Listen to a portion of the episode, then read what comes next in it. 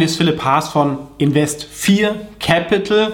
Ähm, deswegen auch am besten hier nochmal die rechtlichen Hinweise durchlesen. Kann man kurz ähm, auf Pause drücken und ansonsten gilt natürlich wie immer, das hier ist keine Anlageempfehlung, keine Anlageberatung, sondern nur aus Transparenzgründen möchte ich ein Monatsupdate für den September geben. Auch wenn dieses Update natürlich wehtut, ähm, wir hatten einen schwarzen September, ja, nicht nur die Aktien tun weh und wenn man es dann auch nochmal so zusammenrechnet, ist es natürlich schon echt übel, ähm, was da passiert ist. Dabei sah es am Anfang eigentlich auch noch recht okay aus. Man ist eigentlich recht positiv dann im Monat gestartet und dann gab es wirklich einen Crash, ähm, wo es jeden Tag runterging, ohne die ganz große Wohler, also auch ohne Gegenbewegung. Der Auslöser ähm, oder das, was als Auslöser herhalten musste, waren die ähm, hohen Inflationstaten in den USA, die dann auch wieder zu einer hawkischen äh, Fettausblick geführt hat. Also diese 0,75% Erhöhung, die war zwar erwartet worden, aber man hat wirklich gesagt, ja, man tut sie nicht ändern und will hier wirklich irgendwie die Wirtschaft in Grund und Boden ähm, ähm, hawken ja, oder raisen. Und ich habe ja auch ein Video dazu gemacht. Ich glaube, die Fed hat vor einem Jahr einen Fehler gemacht, indem sie einfach zu viel Geld äh, rausgehauen hat. Ja, ähm, auf eine heiße Wirtschaft hat man nochmal ähm, auf die Gastube gedrückt und der Ausblick von vor einem Jahr äh, von der FED war auch wirklich komplett falsch. Ja, die haben gesagt, Inflation ist vorübergehend, sie sehen keine Rezessionsrisiken, maximal 2%, alles gut.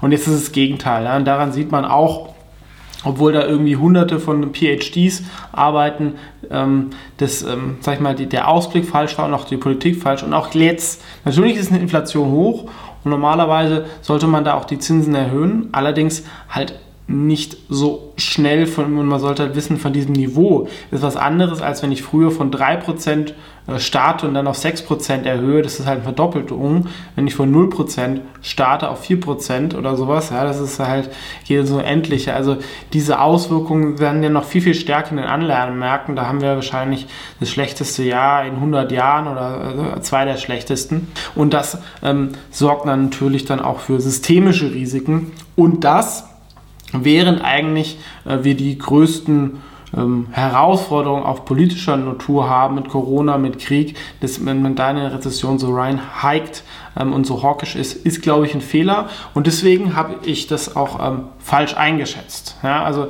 das ist natürlich auch schlimm, der Markt hat davor erwartet, äh, Inflation piekt, dann ging es nochmal höher, wobei viele dieser Daten auch nachlaufend sind, ja, zum Beispiel so Mieten oder Hausverkäufe also die Live-Daten äh, zeigen da schon eine ganz andere Auswirkung. Ähm, werde ich auch nochmal in dem politischen Ausblick ähm, später zu kommen. Aber ich bin ja auch immer so, wenn was nicht gut läuft, dass ich auch analysiere, wo sind Fehler passiert. Ne? So habe ich ja äh, zum Beispiel mein Modell mit dem fairen KGV entwickelt. Ähm, so habe ich auch mein Modell mit der ähm, QFMA-Modell entwickelt und auch nach, den, äh, nach 2018 die Makromatrix. Dieses Mal bin ja auch nochmal in, mich gegangen. Das war eigentlich kein Fehler von den Modellen. Ja, jedes, kein Modell ist natürlich perfekt. Ne? Zum Beispiel mit der Makromatrix, wo Momentum Positivfaktor ist. Ähm, wenn sich dann die Märkte ein bisschen erholen, dann geht das grün. Selbst wenn man das Sentiment ein bisschen runtersetzt, ähm, tut man dann eher, sage ich mal, in so eine Bärenmarkt-Rallye eher zukaufen oder zumindest nicht verkaufen, wenn man nicht komplett negativ gestellt ist. Wobei insgesamt auch jetzt nicht so viel gemacht worden ist. Ne? Also ich bin ja per se ein Bottom-up-Analyst und der, der Fonds ist ja auch ein Produkt, dass man sich die Aktien anschaut, aber es gibt halt so ein bisschen eine Risikosteuerung ne, drüber. Und auf der Aktienseite es ist ja auch ein katastrophales Jahr bis September ähm, gewesen, sind natürlich auch Fehler passiert Allerdings war jetzt keine einzelne Aktie für mehr als 2% Verlust verantwortlich. Ne? Also es ist nicht so, dass, was ja auch dem einen oder anderen passiert ist, dass man da irgendeine High-Conviction-Position komplett reingelaufen ist. Also da hat schon das QVA-Modell geholfen, dass man dann halt die Risiken reduziert. Ja, man hätte vielleicht zum Beispiel so bei Beobachtungspositionen ähm, im Bärenmarkt, die wurden auch natürlich schnell gecuttet, hätte man noch aggressiver ähm, machen sollen. Aber es ist halt auch mal so, es ist halt der Worst Case passiert. Es hätte natürlich jetzt auch anders laufen können im September, dass die Inflationsdaten anders sind und es zum Beispiel keine Eskalierung im Krieg gab. Ne? Also insgesamt würde ich sagen, werde ich vielleicht auch noch mal ein längeres Video zu machen. Ähm, ähm, drei T Fehler sind passiert eigentlich auf der Makroeinschätzung. Ähm, das eine halt mit der, und die Fehler sind eigentlich darauf basiert, dass ich angenommen habe, ähm, dass der Markt oder bestimmte Personen rationaler oder ganzheitlicher handeln. Ja, das eine, wie gesagt, die, die, die FED, dass ich in der Situation das, glaube ich, nicht als richtig erachte. Das zweite ist natürlich auch die Eskalation im Krieg. Das entwickelt ja immer so eine Eigendynamik. Ja, ich habe schon früh gesagt, die Ukraine äh, wird da gewinnen, schon seit nach ein paar Tagen. Ähm, da sehen wir auch jetzt, bin ich eigentlich auch richtig. Nur dann die Auswirkungen von der Eskalation von Russland, was da passiert, das ist natürlich extrem schwer vorherzusehen. Und auch ähm, die explodierenden Energiepreise hätte man natürlich sagen können, aber es hätte natürlich auch sein können, dass Russland da früher einlenkt, zusammenbricht. Wir wissen es nicht, ähm, auch äh, äh welche Spekulationen da eine Rolle spielen. Damals war manchmal auch das Feedback vom Markt halt schwierig, weil eigentlich hat der Markt den Anfang, den Krieg relativ gut weggesteckt. Das habe ich zum Beispiel als positiv ähm, erachtet, ne, dass der Markt sowas gut wegsteckt, weil es ging irgendwie ein paar Prozent runter. Aber der Markt hat halt mehr angenommen, ähm, das geht, ist schnell vorbei und er war halt eigentlich nicht so robust, wie ich es gesagt habe. Und das dritte, denke ich, sind natürlich dieses ganze Thema Corona. Ja, wir sind bei vielen Aktien jetzt im Corona-Tief von 2020. Ja, und das, obwohl diese ganzen Digitalfirmen das ganze Wachstum haben, teilweise doppelt so groß sind oder sowas, weil einfach die Wachstumsraten halt runter sind. Dieser Effekt war eigentlich zu erwarten also da habe ich angenommen, der, der, Markt versteht es, aber dann gibt es halt diese Algorithmen und es ist natürlich auch ein bisschen schlimmer gekommen als ähm, äh, erwartet und gerade halt bei E-Commerce ja, ähm, kam halt dann nochmal eine schlechte Konsumentenstimmung dazu ja, und selbst jemand wie Amazon, der wirklich mehr Daten hat, ähm, hat es ja auch deutlich optimistischer eingeschätzt und viel investiert. Das, glaube ich, waren so die drei Sachen. Ne? Ähm, wobei, und das sage ich jetzt auch, ähm, jetzt ist extrem viel passiert und auch wenn man vielleicht davor den Fehler gemacht hat, nicht noch defensiver zu sein, sollte man jetzt im Crash oder Abverkauf nicht den Fehler machen, dann das Handtuch zu schmeißen und dann den, sag ich mal, einen vorherigen Fehler durch einen weiteren Fehler durch den Verkauf ausmerzen. Ne? Die monatliche Performance ist, wie sie ist. Ähm, aber da wir auch nicht ähm, der Nasdaq oder ähm, und das ist ja ein deutlich breiterer Index, ähm, hat glaube ich genauso viel verloren in, in Dollar. Und insgesamt ist das immer noch im Verhältnis zu anderen Wachstumsfonds ähm, in Ordnung oder besser.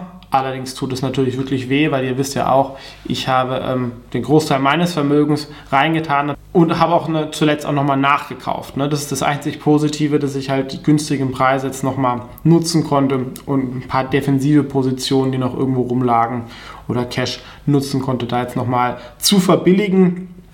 Ähm, ja, aber das ist natürlich jetzt schon ähm, viel, was da passiert ist. Aber nochmal, meine These ist, ähm, in diesem Umfeld profitable Wachstumsfirmen, Asset Light, sind wahrscheinlich das, was einem relativ am besten ähm, schützen und ich glaube, das wird der Markt auch ähm, dann vermerkt erkennen. Auf der Aktienseite hat sich gar nicht ähm, so viel getan, so bei den Top 10 Positionen, zum Beispiel ein Live-Chat, so in Polen, ähm, hat sich ganz gut entwickelt. Ne? Da hat, hat man natürlich dann den Währungsvorteil, wenn man viel in US-Dollar verkauft, aber Kosten in polnischen Slotty hat, ist es nicht ähm, schlecht ähm, solche Sachen. Und ähm, auch Interactive Brokers zum Beispiel, die profitieren ja von den steigenden ähm, Zinsen, ähm, weil ähm, ja, wenn die Leute zum Beispiel 8000 Dollar Cash rumliegen haben, dann kriegen sie jetzt richtig viel Geld dafür und zahlen es an ihre Leute nicht weiter. Was war jetzt für diese ähm, Performance verantwortlich neben dem Markt? Es liegt es natürlich auch immer in Aktien. Was zum Beispiel ganz gut äh, auf der Verliererseite war, diese, war die Yatra AG, die davor ähm, einer immer der monatlichen auch Gewinner war. Und habe ich auch mit Management äh, geredet, ist gar nichts passiert, aber wir haben halt auch eine, in so einem Crash dann gerade kleinere Aktien, wenn dann irgendwie ein großer Investor raus will oder zum Beispiel ein Stop-Loss-Order bei irgendeinem Hedgefonds oder ein Margin, Margin Call ausgelöst wird, dann können solche Aktien halt zweistellig an einem Tag ohne News einbrechen. Das ist natürlich bitter, erholt sich dann auch nicht immer so schnell oder erst wieder bei der nächsten News. Das hat es gekostet. Ähm, ansonsten auch Paxeguro zum Beispiel dann wieder wegen den, eh eine volatile Aktie, wegen den Wahlnachrichten und auch CGDIM. Ähm, war eigentlich auch keine große Überraschung bei den Zahlen. Wir investieren halt auf der einen Seite in ein Business, also ein Business hoch profitabel, aber unterm Strich sieht es halt erstmal nicht so äh, super aus. Aber wenn man das alles zusammenrechnet, ist die Aktie extrem günstig. Ne? Ähm, aber das ist halt auch sowas, eine relativ illiquide Aktie. Ähm, wenn dann ein größerer raus will, dann werden diese Sachen halt rasiert. Ähm, was ganz gut funktioniert hat, ähm, zum Beispiel Netflix, ähm, da auch wirklich, da zum Beispiel das Ferry KGV halt dann ähm, gut funktioniert, war eine Aktie, die mir eigentlich immer zu teuer war. War, glaube ich, auch noch nicht mal nur mal ganz kurz Beobachtungsposition, aber als sie dann wirklich zweimal enttäuscht hat, wurde erst eine Fundamentalposition ähm, aufgebaut und auch als der also Bodenbildung ein bisschen hoch, wurde es sogar eine Momentumposition und ja, wurden auch dann Gewinne mitgenommen jetzt. Ne? Aktie hat sich ähm, gut gehalten und ähm, da wurden dann auch Gewinne realisiert. SML Solutions gab es eine Übernahme, aber das halt, sagt man halt auch, ne, ähm, selbst wenn Investment Case dann aufgeht, reicht es dann trotzdem oft nicht zum großen Gewinn, weil viele Aktien halt so stark runtergekommen sind. Ähm, Twitter wurde auch ein bisschen was ähm, mitgenommen, aber auch auf der Gewinnerseite. Interactive Brokers wurde zugekauft, war auch eine, ähm, also diese Zinssituation. Und Pinterest ist auch eine Gewinneraktie, weil es da Übernahmespekulationen gibt oder ein Aktivist eingestiegen ist. Wo wurde es zugekauft? Das Ganze, was sind aktuell ein bisschen so die Themen? Ähm, auf der Energieseite gibt es meiner Meinung nach halt nicht so viele spannende Aktien, obwohl das Thema natürlich sehr interessant ist. Aber man will jetzt ja keine Ölfirmen kaufen und zeige ich auch mal ein PV-Solar. Parkbetreiber würde jetzt auch nicht in den Fonds so passen. Ähm, die Hulaluz-Aktie finde ich da sehr spannend, ähm, weil sie sowas ähnliches aufbauen wie NPAR, Sunrun 1,5 und das in Spanien ähm, strategisch eigentlich sogar noch mal besser positioniert sind, weil sie auch ein Strom-Endkundengeschäft haben, also sowas wie Yellowstone äh, früher. Aber das, glaube ich, tut die Aktie halt auch noch zurückhalten, weil sie haben halt auch einen äh, Gasanteil und man weiß halt nicht, haben die jetzt perfekt gehatcht oder nicht. Habe ich auch mit ihr geredet, ähm, äh, die übrigens eine Deutsche ist, wo ähm, sie meinen, dass sie da immer gut hatchen, aber das weiß man natürlich ähm, dann erst immer bei den nächsten Zahlen. Zuletzt war der Ausblick da sehr gut. Ist sicherlich eine Aktie, die ein bisschen unterm Radar ist und wirklich das große Problem steigende Energiepreise etc. Ähm, lösen möchte. Und Spanien ist eigentlich gut prädestiniert dafür, weil es da viel Sonne gibt. Auch Kanadien ist Solar und auch United Internet wurde ein bisschen ausgebaut. Ähm, soll es bald den Börsengang vor Ionos geben. Allein Ionos sollte eigentlich so viel wert sein wie United Internet. Verkauft ähm, Activision, das ist ja ähm, die Übernahme von Microsoft, pending weil es auch woanders viele Chancen gibt und vielleicht dann doch irgendwas passiert. Netflix und PayPal ähm, gab es Gewinnmitnahmen, TripAdvisor und Etsy auch. Also auf der Verkaufsseite, wie gesagt, wurde jetzt nicht geschmissen, ja, sondern es wurde ähm, eher dann ähm, bei den Aktien, wo man im Plus war, dann verkauft. Natürlich ähm, ist das eine selektive Auswahl. Es gab auch Sachen, wo Verluste begrenzt worden sind, aber das war ein bisschen das Ziel dahinter. In diesem Monat ist ja extrem viel ähm, passiert, ja, und viele Risiken und ähm, leider ähm, nicht viel Gutes. Kann man sich auch die Videos zu anschauen. Ja, also Europa, die News, ich glaube zu meinen Lebzeiten waren die wahrscheinlich ähm, nie schlechter. Daran ist dann vielleicht auch irgendwann eine, eine Chance, aber ne, also die äh, steigenden Energiepreise, vor allem Gas, ist halt extrem wichtig für Deutschland. Merkt man halt auch und dann fehlt halt ähm, den Firmen das Geld oder den Haushalten Dazu werden, glaube ich, halt auch eher von Ideologie regiert, was in so einer Krise dann äh, nicht gut ist. Ähm, kann man sich aus Video zu anschauen und halt wirklich das Risiko besteht, dass ähm, im Winter der Strom abgeschaltet wird. Ja, und wenn dann Politiker sagen, ja, das ist okay, wenn zwei, drei Stunden der Strom weg ist, na, im Homeoffice kann da keiner arbeiten, irgendwelche Geräte, manche Leute sterben dann, wenn die Sachen nicht gehen oder irgendwelche Kühlschränke verweise, das ist ein bisschen lächerlich und eigentlich auch einer Industrienation Deutschland nicht würdig. Ich hoffe, dass da was passiert. Und ähm, das Zweite, was aber äh, halt auch noch dazu kommt, was halt viele Probleme der letzten Jahre ein bisschen übertüncht hat, war dieser Immobilienboom. Ne? Alle haben sich ein bisschen reicher gefühlt, zumindest diejenigen, ähm, die Immobilien hatten, aber auch ähm, hat natürlich auch der Wirtschaft geholfen. Und da gibt es jetzt auch harte Zahlen, dass natürlich aufgrund der steigenden Zinsen im Euroraum äh, die Immobilienpreise auch runterkommen. Und ich glaube, da sind wir erst am Anfang. Ne? Bei den Immobilienaktien ist schon viel passiert. Ähm, und bei den Preisen, die da drin stehen, da kommt das Schlimmste noch. Ja? Äh, auf der anderen Seite USA halt Inflation weiterhin hoch, wobei halt viele Sachen da, glaube ich, halt wie eigentlich über dem Berg sind, aber die Daten noch nicht ganz ähm, da sind und auch jetzt der politische Druck erhöht wird, dass sie da nicht so weitermachen können. Ne? In England musste die ähm, englische Zentralbank musste schon zurückrudern, weil irgendwelche Pensionskassen da irgendwie kurz vor der Pleite standen, vor allem auch wegen den Anleihen. Dann liquidieren die halt auch Aktien, weil sie einfach irgendwelche Margin Calls bekommen. Sowas wahrscheinlich auch ein bisschen in der USA passiert, was auch ein Teil der Performance im September ähm, erklärt kann dann immer auch ähm, sehr, sehr starke Gegenbewegungen kommen, wenn ähm, dann wieder auf dem Pivot von der Fed spekuliert wird. Ähm, ist dann immer die Frage, wie nachhaltig ist. Ich sage nur von den Bewertungen, äh, macht das ja auch schon länger, ist es wahrscheinlich noch nie, äh, zumindest in den letzten zehn Jahren, noch nicht so günstig gewesen weltweit wie jetzt. Allerdings ist die ein oder andere Schätzung fürs nächste Jahr wahrscheinlich noch ein bisschen zu optimistisch. Ne? Aber das bietet dann auch wieder Chancen halt ähm, für Stockpicking. Ja? Ähm, vor allem, wenn wir uns hier die Länderallokation dann ähm, anschauen. Also die Aktien, die dann die Schätzung erfüllen oder überfüllen, ähm, glaube ich, ähm, werden extrem stark laufen. Und die, die nicht, da wird es halt dann auch noch, kann es auch noch mal weiter runtergehen, ne? weil es gibt viele Aktien auch immer noch nicht ähm, spottbillig sind. Die Cashquote ist auch nochmal erhöht worden, natürlich auch ein bisschen automatisch durch Kursverluste, aber auch ein bisschen durch ähm, Risikomanagement. Aber ist immer jetzt noch dafür, obwohl wir so ähm, weit unten sind, ähm, nicht äh, gigantisch hoch. Und es gibt halt aktuell in allen Regionen irgendwo große Themen. Ähm, wobei halt, wie gesagt, meine Erwartung wäre, dass wir da jetzt viel gesehen haben. Das einzige weitere Eskalierung wäre halt nochmal ein Atomschlag ähm, die Frage, was dann passiert, aber es ist halt auch immer die Frage, wenn wir einen Atomkrieg haben, ist auch ein bisschen egal, was man im Portfolio hat. Darauf sollte man eigentlich nicht seine Investmentthese aufbauen. Ähm, aber und wenn es an so einem Tag dann irgendwie runtergeht, sollte man eher dann nochmal nachkaufen oder auch aktuell, ja, dass da die Angst ein bisschen ähm, abnimmt. Ja? Ähm, aber auch, wie wir, wenn wir es durchgehen, Europa, ähm, haben wir die ganzen Energie- und Kriegsthemen China wir die politischen Themen.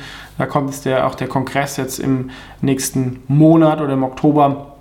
Das hat natürlich auch die Russlandkrieg belastet, ne? weil äh, der Xi davor gesagt hat, wir sind so tolle Freunde. Das hat natürlich jetzt nicht das Vertrauen erhöht in China vor allem, ähm, weil der Krieg halt jetzt nicht irgendwie eine Spezialmilitäroperation war, die nach drei Tagen vorbei ist. Da hätte man vielleicht ähm, die Augen zugedrückt sondern halt es viele Kriegsverbrechen gab und halt Abertausende da schon gestorben sind. Ja, und ähm, USA haben wir das Zinsthema. Ähm, die Schwellenländer leiden dann oft unter dem ähm, starken Dollar, wie vielleicht jetzt irgendwie Indien ist relativ teuer, auch Australien, wo es dann auch nicht so viele Aktien gibt. Ne? Ähm, aber das ist so die aktuelle Länderallokation und ähm, wo ich also einfach nochmal klar machen möchte, ähm, es ist wirklich jetzt äh, viel ähm, Schlimmes an der Börse passiert, ähm, aber manchmal gibt es halt auch ähm, Wichtiges als äh, Börse. Und auf der anderen Seite, ähm, wenn die Headlines am schlimmsten sind, dann sollte man nicht verkaufen, sondern wenn man vielleicht den Mut hat, eher kaufen oder gar nichts machen und ein bisschen abwarten, was ich auch verstehe. Ähm, ein bisschen Cash, glaube ich, hilft immer, ja, dass man sagt, okay, vielleicht unter da oder dort ähm, bietet sich nochmal eine Chance, wo man dann ähm, nachkaufen kann. Ähm, und vielleicht auch, dass man halt ein bisschen die Wohler rausnehmen kann. Ähm, aber das ist so ein bisschen aktuell meine Einschätzung für den September. Vielen Dank fürs Zuschauen und bis zum nächsten Mal.